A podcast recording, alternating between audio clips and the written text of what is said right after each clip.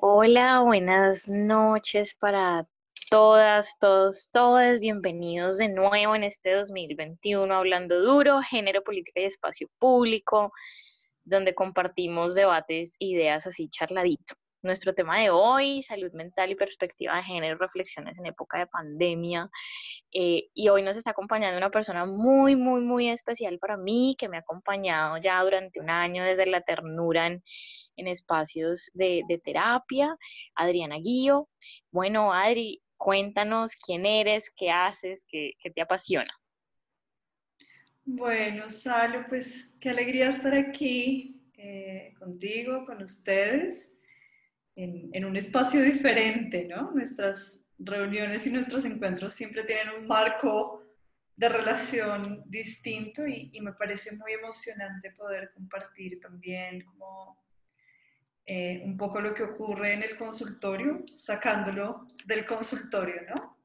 Mi nombre es Adriana Guío, yo soy, estudié psicología, tengo una maestría en sistemas humanos y bueno, la vida me ha ido como llevando a trabajar mucho más desde el enfoque de género, a trabajar con las mujeres, a trabajar desde el feminismo y empezar a reconocerme feminista también y empezar a hacer apuestas por llamar cada vez más eh, el feminismo y la forma en que nos, que nos narramos, que nos encontramos, que vivimos los seres humanos, desde sí, desde la ternura, desde la reflexión, desde la disciplina. Entonces, esa soy yo, eso estoy siendo ahorita. Bueno, no, Adri, qué, qué, privilegio y qué alegría poder tener esta media hora contigo para tratar este tema, de pensarnos la salud mental, eh, desde una perspectiva de género y sobre todo siento yo en una situación tan particular como es una pandemia. Bueno, como ritual de, de todos los programas en los que yo estoy, Adri y yo les vamos a compartir una anécdota que, que, les, que nos pueda situar en lo que va a suceder durante estos 30 minutos. Voy a iniciar yo. Eh, bueno, no, para los que para las y los que no son muy cercanos a mí, bueno, este, este, este es chisme, yo inicié, inicié eh, la pandemia en enero del 2020, yo tuve una separación, inicié, inicié la pandemia eh, pues con estas particularidades, fue un momento muy difícil para, para mi vida personal. Y yo creo que una de las cosas que, que para mí en clave de género fueron vitales fue el gran entramado de de personas, particularmente mujeres, que estuvieron ahí acompañándome en este, en este proceso. Yo aprovecho aquí mis amigas, mi familia, mis hermanas, mi mamá, Adri, claramente tú, que permitieron eh, sobrellevar este momento tan, tan difícil y siento que en una situación de cambio. Y aquí quiero hacer un énfasis pensando en perspectiva de género y es que yo fui una, una mujer criada de tal forma que me costaba muchísimo estar sola y yo asumí el reto en la pandemia de separarme, de, atravesar una separación y por primera vez vivir sola. Yo siempre tenía como roommates o algo así y creo que este ha sido, ha sido un ejercicio eh, retador para mí, pero, pero, pero lleno de enriquecimiento y sobre todo reconocer cómo, cómo la perspectiva de género, vuelvo y, hacemos aquí un, un recorderizo de lo que hemos hablado, es una categoría primaria que distribuye posibilidades de ser y hacer eh, en las personas, pues hace que particularmente para mí en el reto, en el marco de la pandemia, haya sido un reto atravesar una separación, pero también haya sido un reto atreverme y lanzarme y atravesar ansiedades, miedos, inseguridades, primero acompañada, siento yo que esto, esto es muy femenino, pero también eh, con, con, muchos temores a, la soledad. esta es mi anécdota para, para poder hablar e introducir el tema de hoy. Adri, cuéntanos la tuya. Bueno, creo que yo podría empezar a contar un poco sobre, sobre cómo empiezo a encontrarme con el feminismo eh, desde el ejercicio profesional. Y es que yo salgo de la universidad y empiezo a ejercer mucho más cercana a la clínica eh, y a la neuropsicología. Y estoy allí trabajando en un consultorio y yo siento que, que es, pero no es suficiente y recuerdo mucho una conversación con mi papá en donde yo le digo como, papi, yo siento que yo voy a renunciar, yo ya no, no me encuentro en, en esta forma de, de, trabajar. Y él me dice, muy amorosamente, me dice como, Adriana, eh, sabes, la vida es trabajar. Y una vez te pensiones, vas a poder hacer todas esas otras cosas que quieres hacer. creo que mi pobre padre no sabía un poco como a qué me estaba invitando porque yo renuncié al día siguiente. Y eso me hizo también como empezar a buscar otros trabajos, otras formas de, de resonar y de ejercer. Llegué a trabajar hasta el año pasado, desde el 2014, llegué a trabajar en el, en el distrito, en la Secretaría de la Mujer. Eh, y allí me empecé a encontrar con un montón de información, pero además un montón de personas, hombres y mujeres, que me empezaban a hablar del feminismo, del enfoque de género, eh, del enfoque de derechos, de cómo empezar a abordar, cómo empezar a acercarnos de forma distinta al tema de la salud mental y al tema del cuidado. Y esto fue todo un ejercicio de revolución para mí. Yo creo que todas las personas que nos hemos acercado al enfoque de género y al feminismo, pues se nos tambalea todo. Se nos tambalean nuestras relaciones de pareja. Entonces cayeron relaciones de pareja allí en, en este, en, esta, en este camino. Eh, se ha venido reformulando de una forma muy bella la relación con mi padre, la relación con mi madre, con mis amigas también, con mis amigos. Em, y esa es un poco la, la, anécdota, ¿no? Como una vez te pones estas gafas violetas, eh, se empieza a mover un montón de, de, creencias, de cuestionamientos, y como también acompañando pues mujeres específicamente, me doy cuenta que lo necesario, lo urgente, pero además cómo poder hacerlo desde la ternura y desde la compasión también. Cómo poder ser compasivas con nosotras mismas en nuestro propio camino. Bueno, pues Adri, no, buenísimo, qué, emoción eh, estos, minutos para, compartir y charlar. Bueno, les voy a contar entonces qué, va a suceder. En los siguientes minutos. Bueno, tenemos tres grandes preguntas que, esperamos eh, compartir con Adri, con su experiencia eh, como psicóloga. Y bueno, la primera es como adentrarnos, contextualizarnos, cómo esta perspectiva de género entonces sí distribuye condiciones de salud mental, las emociones y las formas de afrontar estas condiciones.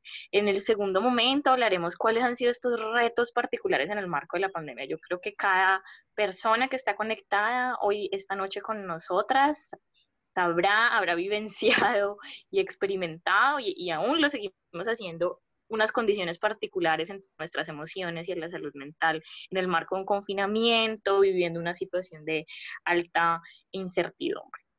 Y por último, que también aprovechar la experiencia de Adri, ¿cuál entonces desde su experiencia son estas apuestas, estrategias eh, y recomendaciones en clave de género para, para poder sobrellevar estos momentos?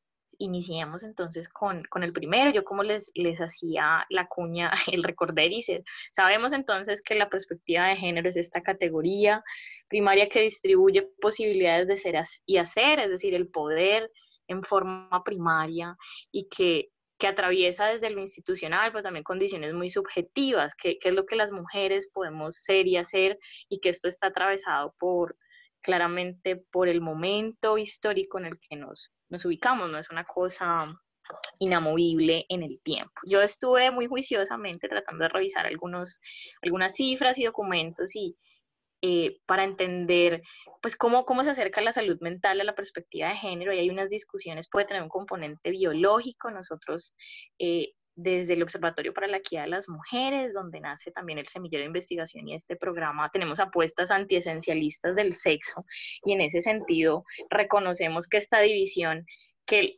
el género y el sexo no son una, no son una antítesis o, unos, unos eh, unas categorías contrarias, ambos son construidos y, y lo que yo leí varias tesis de doctorado de, España sobre todo y encontraba que si bien sí hay unas condiciones eh, de salud asociadas particularmente a las mujeres y a los hombres, las mujeres tendemos a, a tener más comorbilidades en la salud percibida, en la discapacidad, la falta de autonomía para las actividades cotidianas y en términos ya de salud sufrimos más de diabetes, artrosis o ansiedad. Incluso las mujeres tendemos a a reportar en un momento más problemas de salud mental, aunque se reconoció que el género no, no es una, una variable particular en términos biológicos para incidir en esto.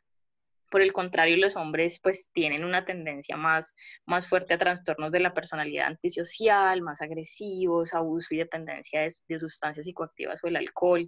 Y algo que, que, estuve buscando para Colombia y que fue para mí bastante... Eh, pues como impactante fue que por cada 33 suicidios masculinos hay uno de mujeres.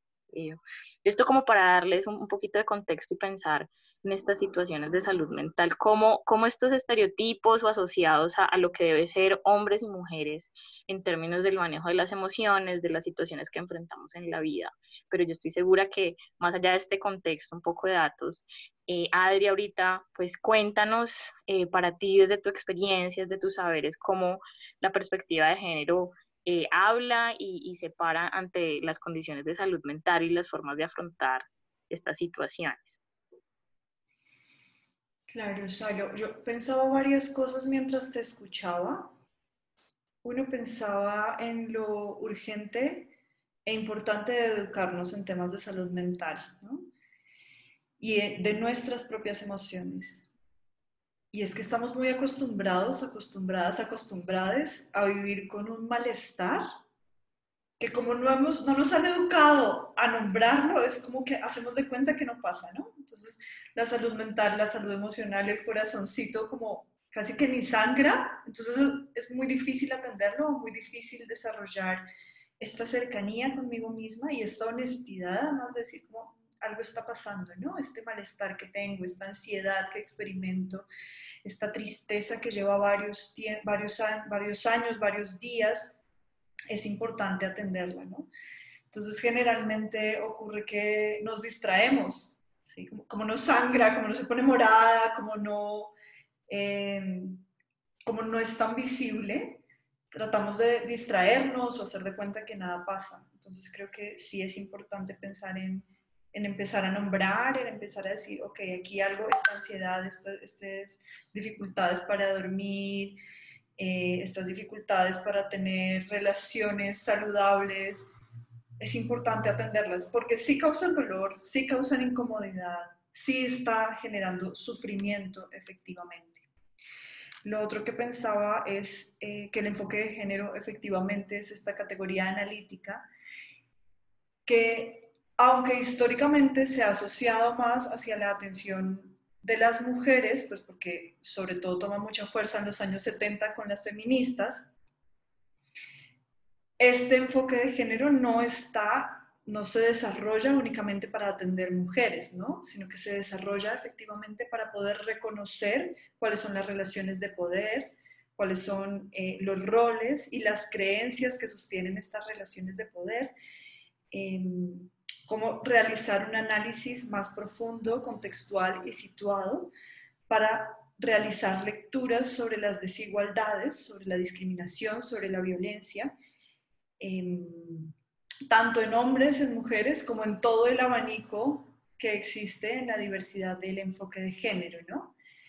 Entonces creo que allí es importante decir, claro, las mujeres hemos llevado la bandera también en, muchos aspectos, las feministas han hecho un gran trabajo, pero eso no desconoce que efectivamente eh, pensar en atención en salud mental o en cualquier servicio con un enfoque de género nos incluye a todas, a todos y a, y a todos, ¿no? También es verdad que en estos enfoques de género entonces nos ayudan a hacer lecturas más eh, tratando de despatologizar cuáles son los síntomas que ocurren eh, y, y, tomando distancia de una explicación biológica que ocurre, digamos, cuando se presentan dificultades en la salud mental.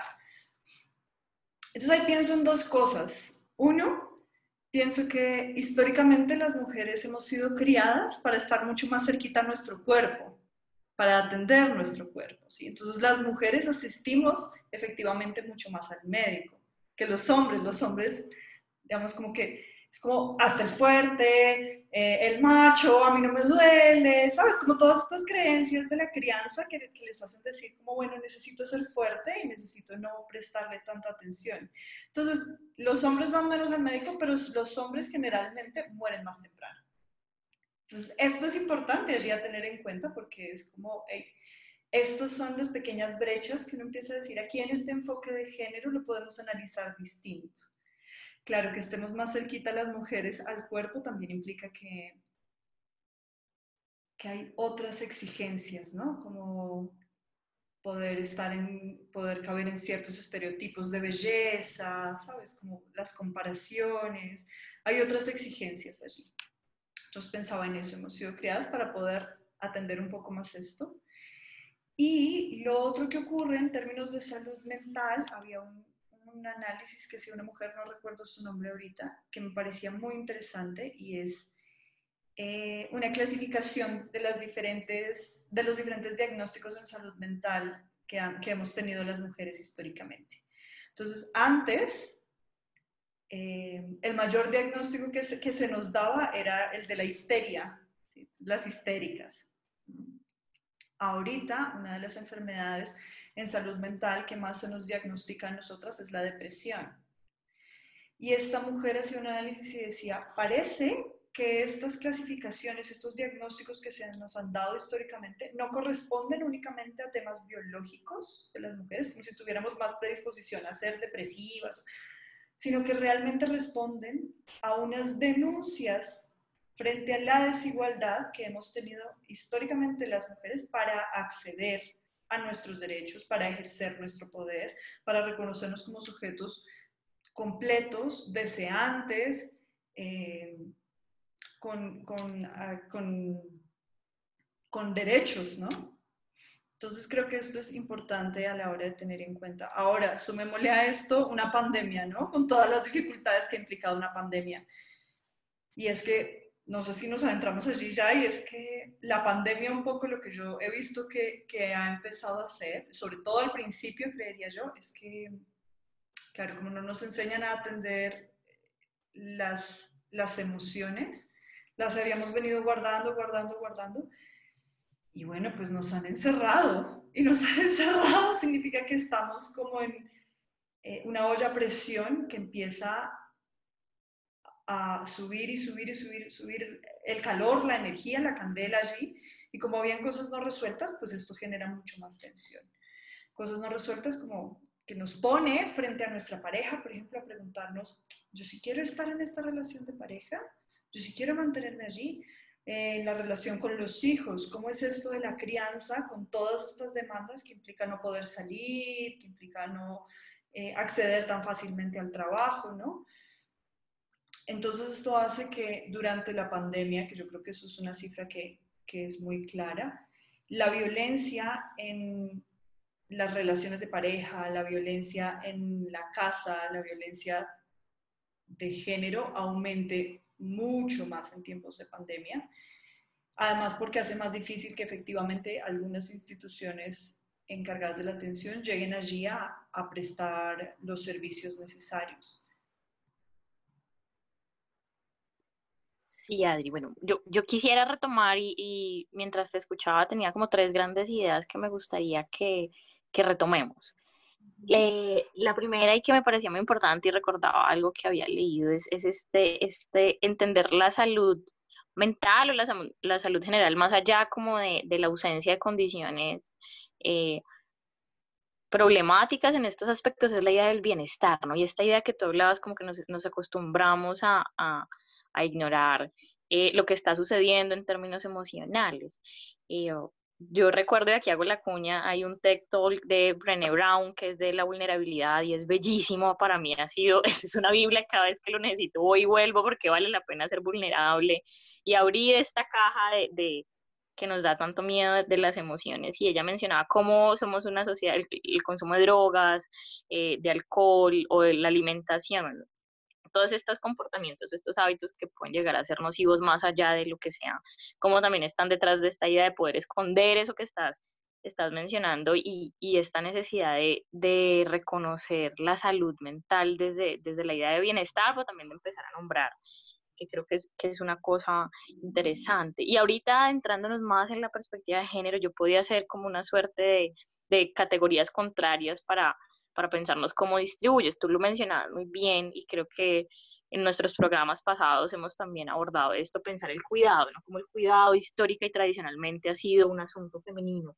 y que es una cara, yo siento pues que, que es ambivalente, ¿no? Que para mí, muy Norbert y Elias, ¿no? O sea, no, no hay extremos, sino que pueden jugar eh, un papel que las mujeres estamos más cansadas, la triple jornada, condiciones de desigualdad, como lo mencionaba muy bien, pero al mismo tiempo, en términos de salud mental, nos permite tener herramientas más claras o herramientas o haber sido socializadas de tal manera que, como, como, tenemos el cuidado y como nos atraviesa, tenemos mejores formas de atravesar eh, situaciones emocionales y que esto se podría pensar en contraposición a, a este estereotipo, pues llevándolo un poco al extremo del hombre que todo lo puede, que es fortaleza, que es macho, que, que, no, eh, que no muestra debilidad, que, que las emociones asociadas o permitidas son la fuerza, la ira, ¿sí? Entonces, pensar como un poco en, en esta dicotomía extrema, obviamente pues hay, hay matices y demás,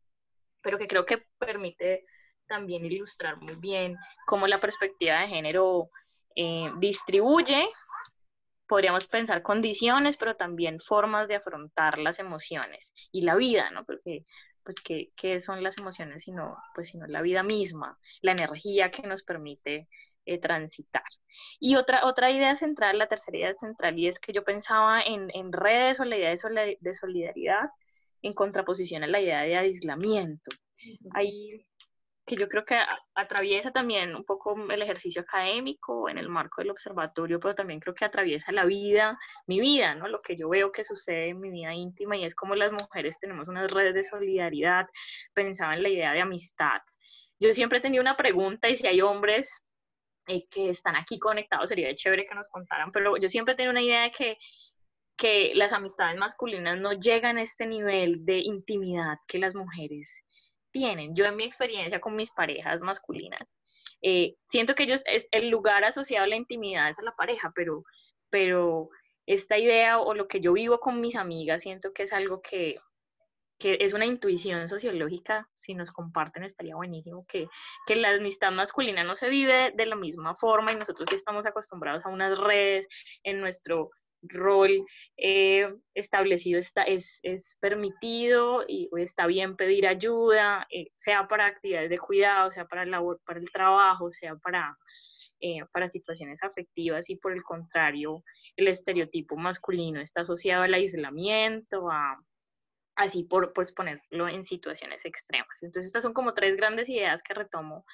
eh, Adri, de tu intervención y sobre todo en, en, el marco de la pandemia, creo que lo mencionaste muy bien y es que hay un gran reto de que podamos reconocer estos factores culturales y sociales ante la vulnerabilidad que estamos viviendo como, como sociedad, como personas, el, el saber que estamos atravesando momentos de gran incertidumbre, que tú lo sabes muy bien y yo les comparto a todas las personas que están con nosotros. Hoy, es pues a mí, a mí particularmente, no sé a quién, pero esta angustia que te genera el no saber qué va a suceder, y el que al parecer estamos en peligro como especie, que nos enfrenta, creo yo, a situaciones más extremas y que, y que aquí la perspectiva de género, los roles, eh, todo este componente social y cultural juega un papel central eh, para, para enfrentar estos momentos difíciles y aceptar y nombrar que estamos pasando momentos difíciles.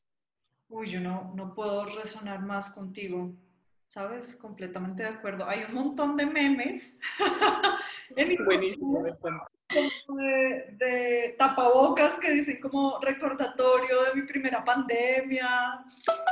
Y, y no puedo resonar más contigo en el poder desarrollar y practicar, porque además creo que es una práctica, practicar la compasión con el propio camino. Sí, es como efectivamente es la primera pandemia que vivimos. Y en, palabras de, de Brené Brown, en, el valor de la vulnerabilidad se llama esta, esta charla, es poder darle lugar a eso, al miedo, a la incertidumbre, a la angustia, a no saber qué va a pasar y a que es un momento difícil, efectivamente, es un momento difícil me hacías pensar mientras te escuchaba, hay una tesis eh, de una mujer española que se llama Marta Pérez, que habla sobre la importancia de reconocer, em, ¿sabes? De no, de no rechazar una serie de emociones que nos han dicho que están mal sentirlas. Como la tristeza, la rabia, la angustia. Y cómo estas formas, estas formas de sentir, estas emociones y estas sensaciones en el cuerpo lo que hacen es ubicarnos y ubicarnos también frente a un sistema capitalista, por ejemplo, que nos pide estar bien todo el tiempo. Yo en consulta lo digo, ¿no? Es como casi la sensación Coca-Cola de sonríe, todo está bien, de déjate llevar por las redes sociales en donde todas estamos hermosas y sonrientes y no pasa nada y no pasa nada y, y pasan un montón de cosas, ¿no? Y pasan un montón de cosas en nuestras emociones y pasan un montón de cosas en nuestras relaciones.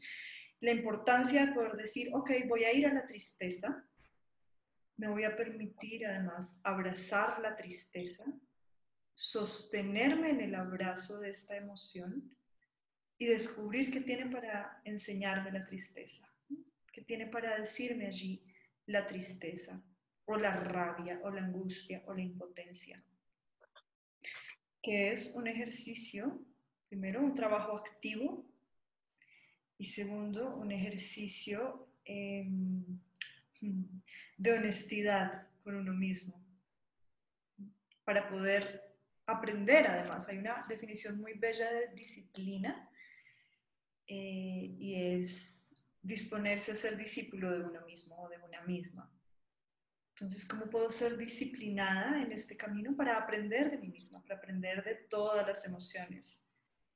Eh, Maturana creo que dice que la emoción dispone a la acción. Entonces, si yo reconozco qué emoción estoy habitando, qué emoción me está atravesando y me está habitando, pues así mismo me dispongo para la acción. Ahora, también es verdad que todos los seres humanos hemos atravesado una cosa que se llama las experiencias de silenciamiento. Y unas experiencias, las experiencias de silenciamiento son aquella experiencia que yo viví de la que sentí que no podía hablar, porque había un contexto que no lo soportaba, o de la que sentí que no pude hablar lo suficiente. Entonces, todas las personas, yo creo que si hiciéramos un ejercicio ahorita de sentir en el cuerpo, respirar un momento y sentir, todos y todas tenemos aquella cosa, aquella, aquel relato que nos habita, que nos dice, yo no pude hablar de esto cuando quería, o no pude hablar lo suficiente. Y ahí traigo al cuerpo, ¿no? Entonces siente como un vacío acá en, en, el pecho o un nudo acá en la garganta. Entonces tal vez no pude hablar lo suficiente con esta pareja, no pude hablar lo suficiente con mi mamá, con mi papá, no pude hablar lo suficiente. Y empiezo a sentir, a sentir lo que se siente efectivamente. Y allí están las redes, ¿no? Esto que tú hablabas de, de, los, de la amistad, ¿no? Poder tejer estas redes que nos soporten para darle lugar a lo profundo de lo profundo, a lo íntimo, a reconocernos en este otro, en esta otra, en este relato, desde la vulnerabilidad, pero también desde la valentía de ponerlo, ¿no? Y yo sí creo que efectivamente en tiempos de pandemia necesitamos apostarle a estas relaciones que nos permitan todo, que nos permitan habitar la vulnerabilidad, pero la valentía, la alegría, pero también la tristeza, ¿no? Ayer escuchaba eh, una charla de, de Brigitte Basallo, que es una feminista que me parece maravillosa. Y ella hace un ejercicio con sus amigas que yo digo, ¡ay, qué maravilla! Como en, los, en, los recursos que, que, podríamos desarrollar todos y todas. Y es que ella cuando está vuelta nada por una relación, después de haber llorado y después de pasar una muy mala noche, que yo creo que todos y todas tenemos experiencias de estas, se toma una foto y se la manda a sus amigas. Y esa foto hace las veces de recordatorio, como de ancla, ¿sabes? Entonces al día siguiente, o cuando ya ha pasado un tiempo y yo empiezo a hablar con Salomé y digo, hey, bueno, tal vez esa relación no estuvo tan mala, Salo, ¿sabes? Ese man me encanta y todo puede salir bien y el amor romántico llega y se apodera de mí y me hace hablar y soy la princesa de Disney y salen los ponis y demás.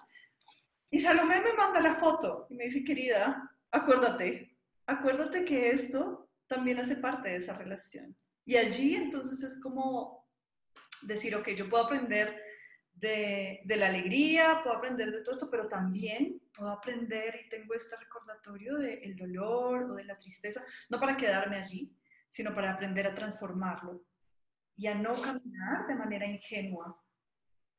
Buenísimo, Adri. yo ahorita que estás escuchando, bueno, Brigitte y yo hicimos lo mismo, ¿no? Yo también estuve, bueno, esto aquí sí, en los primeros meses, yo creo que duré llorando un mes y también esta foto fue eso justamente que estás mencionando. Pero bueno, ya para, para ir cerrando en los pocos minutos que nos quedan, creo que ha sido claro, Adri, en tu última intervención. Primero, eh, fomentar, entonces como estrategia, fomentar estas redes de solidaridad, algo muy bello que decías, poder compartir la alegría, pero también la tristeza. Creo que también es, es muy importante eh, y que yo creo que en términos de conciencia de género, si nos vamos a, a, un término más marxista, pensando en la conciencia de clase, la importancia de, de, que todas, todos y todes podamos reconocer cómo esto, eh, cómo estos estereotipos de género, bueno, estos componentes sociales, culturales han atravesado nuestra vida en el marco de la salud mental y poder conectarnos, como Adri nos mencionaba muy bien, eh, a estas emociones. Estoy hablando pues de situaciones generales. Adri es una persona que está formada eh, en, el acompañamiento, pero siempre, siempre buscar ayuda.